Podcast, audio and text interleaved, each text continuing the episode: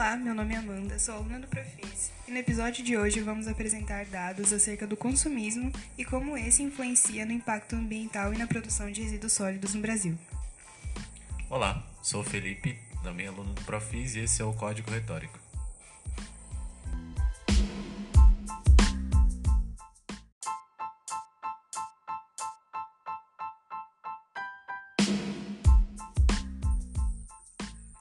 Nos últimos anos é notável o aumento de resíduos sólidos no Brasil. Isso acontece devido ao consumismo, que é definido como uma compulsão que leva o indivíduo a comprar de forma ilimitada e sem necessidade de bens, mercadorias ou serviços. Relacionado a isso, vamos analisar fatores determinantes da geração de resíduos e também os hábitos de consumo de algumas pessoas a partir de uniformes.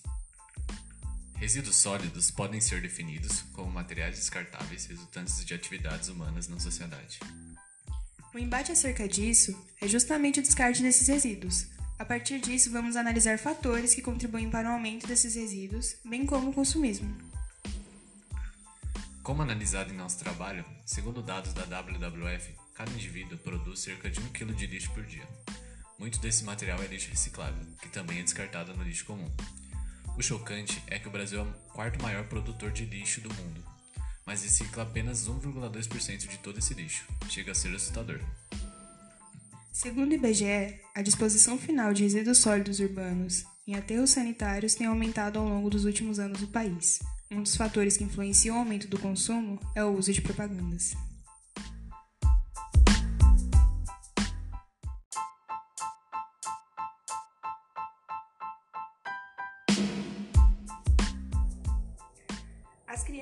São as que mais consomem televisão no Brasil.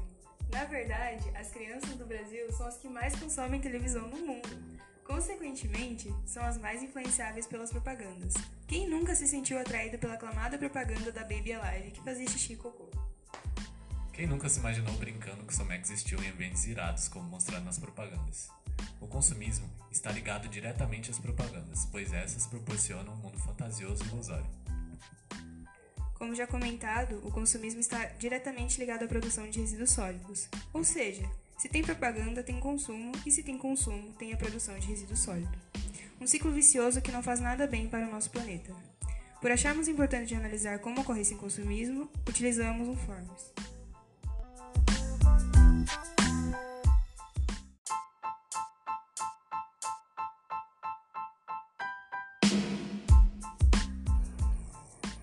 A obsolência programada é outro fator que influencia na produção de resíduos sólidos, visto que é um meio pela qual as empresas optam para aumentar o consumo de certos produtos, na maioria das vezes produtos eletrônicos, como por exemplo a geração de celulares a cada seis meses, que faz com que o atual seja substituído com frequência maior e sem necessidade.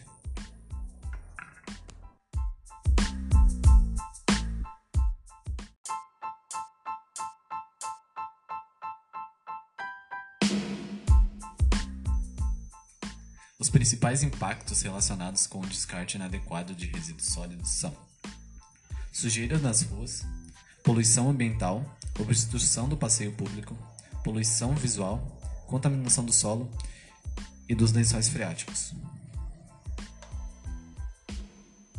Por mais que ainda tenha uma proteção do solo e do lençol freático, ainda ocorrem muitas contaminações. Só que é possível ter um reaproveitamento desses resíduos sólidos.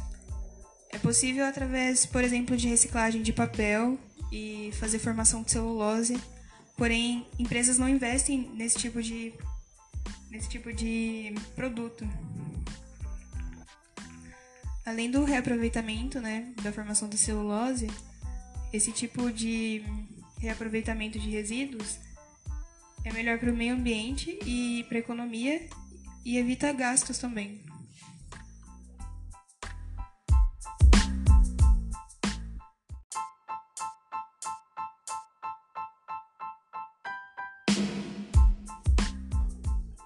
A gente decidiu comentar sobre a nossa experiência sobre celulares, qual foi o nosso primeiro celular.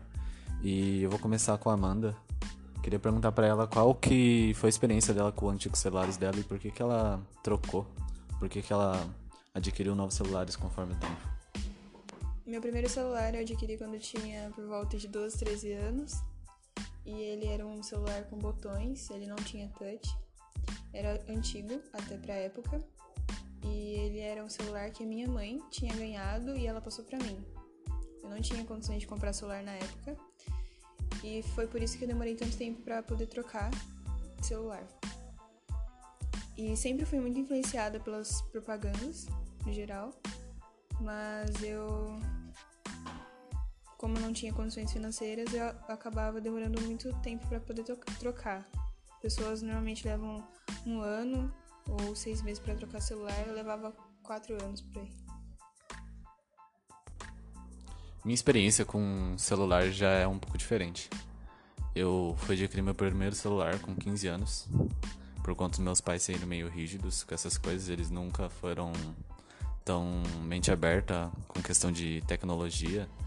Então, sei lá, eu nunca tive computador. E foi com 15, 16 anos que eu comecei a ter as, as minhas coisas, celular, computador, enfim. E meu primeiro celular, eu lembro que minha mãe ganhou depois de comprar um móvel na Casas Bahia.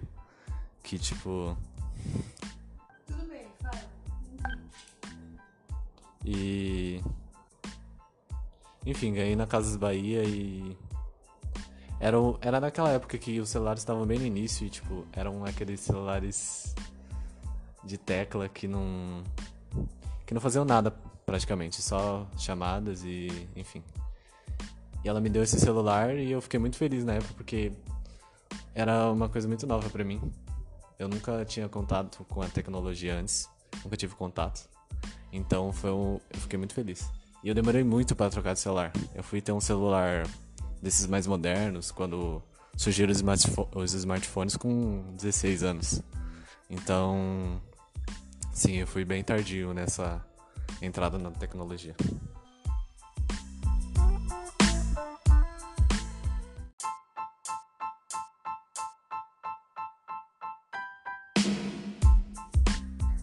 Gostaria de fazer uma pergunta ao Felipe para saber se as propagandas influenciaram o consumo dele ao longo da vida e quando ele descartava esses celulares que ele comprou, o que ele fazia com, com esses celulares, se ele devolvia no lugar correto, se ele simplesmente jogava em qualquer lugar. As propagandas de celulares não, não influenciaram muito o meu consumo. Porque, na verdade, eu nunca consumi muito propaganda de celular. Eu já consumi de brinquedos, enfim. Coisas mais assim. Mas propagandas celulares eu não lembro muito. Eu lembro que teve um fenômeno de dos smartphones, né, quando surgiram. E era uma febre, todo mundo queria e foi aí que eu comecei a ter interesse por, por adquirir celulares. Foi aí que eu pedi o meu primeiro celular para minha mãe. E foi o primeiro celular assim mais novo que eu adquiri. Depois disso, eu não adquiri tantos celulares porque eu acho que essa esse termo de obsolência programada naquela época não era muito muito conhecido, então a gente a gente ficava muito tempo com celulares. Eu só troquei, eu só tive quatro ou cinco celulares na minha vida inteira. Mas eu nos últimos dois celulares que eu adquiri foram celulares que assim que duraram no máximo dois anos. E depois eu tive que trocar porque eles realmente pararam de funcionar. E, e agora eu tô com um celular novo que eu adquiri. E eu acho que também vai ser a mesma coisa. Daqui dois, três anos a tecnologia vai ter avançado muito. E esse celular que eu tô agora já vai ser obsoleto.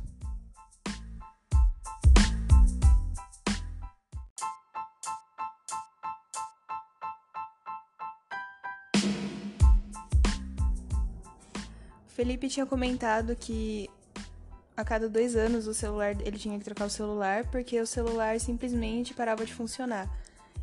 Creio que isso também é um, um jeito das empresas conseguirem um jeito das empresas conseguirem lucrar mais com esse tipo de tecnologia, porque ele já vem praticamente o celular já vem praticamente para ser substituído. Assim como fones de ouvido, assim como roupas, assim como a maioria dos produtos consumidos hoje em dia, seja ele eletroeletrônicos ou não, a maioria já vem para ser substituído. E essa, isso que acaba gerando cada vez mais o consumismo, porque com essa necessidade constante de ser trocado, de ser substituído, vai aumentando cada vez mais esse vício. Outra experiência com eletroeletrônicos que eu tive, não com celulares, mas com acessórios de computadores, enfim, que eu comprei recentemente, há cerca de um ano, e eu venho percebendo algumas falhas que estão acontecendo pelo fato de realmente fazer um ano que eu comprei e já estão ficando obsoletos, tá, sabe? Começam a chegar novos produtos mais inteligentes, mais que produzem mais e que têm mais desempenho e os produtos que você adquire há cerca de um ano atrás já, já estão obsoletos por isso. Então acredito que as empresas elas têm meio esse método de sempre lançar coisa nova a todo momento. E vai chegar uma hora que as coisas que, tipo, que você adquiriu há pouco tempo acabam ficando obsoletas, porque não tem a mesma funcionalidade que um equipamento que foi produzido esse ano tem.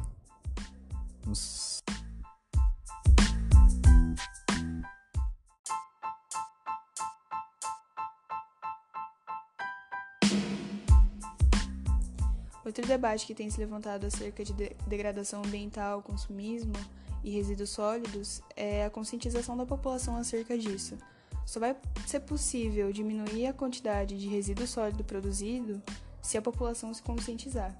Se o consumidor é, parar para pensar e ver se realmente tem necessidade de adquirir aquele produto ou não, ou simplesmente encontrar maneiras alternativas né, de reutilizar os produtos que que são considerados ultrapassados e tudo mais. Mas isso está muito mais enraizado na sociedade, é, um, é algo que acontece há muitos anos, então seria muito difícil mudar o pensamento de uma população inteira, principalmente acerca de impactos ambientais, né?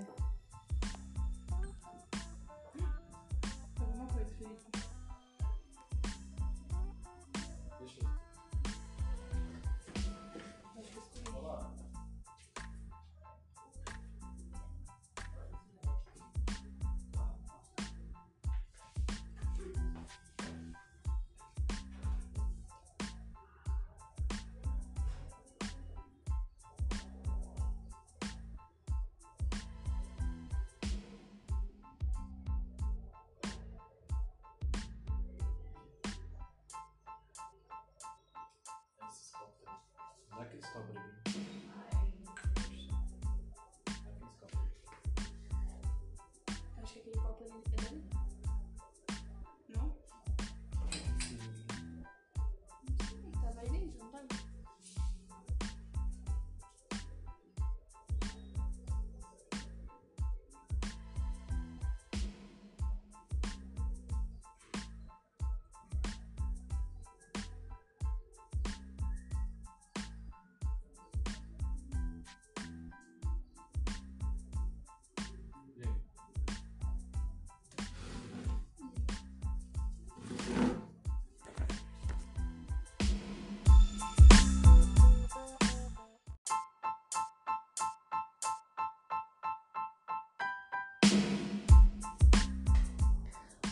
Como dito no início do podcast, utilizamos um Forms para coletar dados sobre o consumismo. As seguintes perguntas foram utilizadas: O que você faz ao terminar de consumir um produto cuja embalagem é feita de material plástico?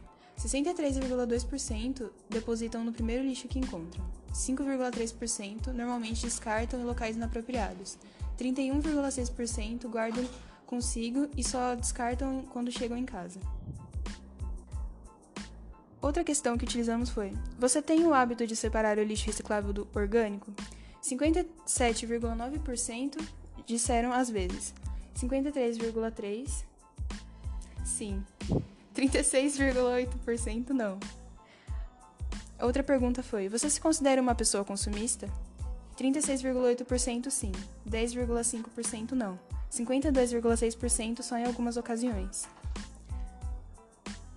Penúltima pergunta foi: No seu caso diário, desculpa, no seu consumo diário, você acha que produz muito lixo?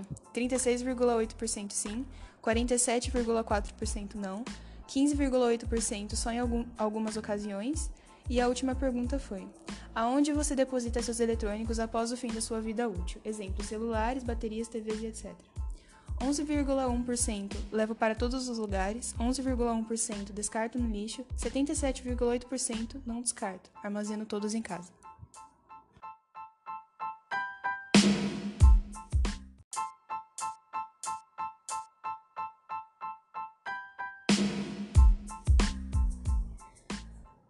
Esse podcast foi produzido para a disciplina LA 084 sob orientação da professora e doutora Cíntia, com a ajuda dos PEDs e PADs da disciplina.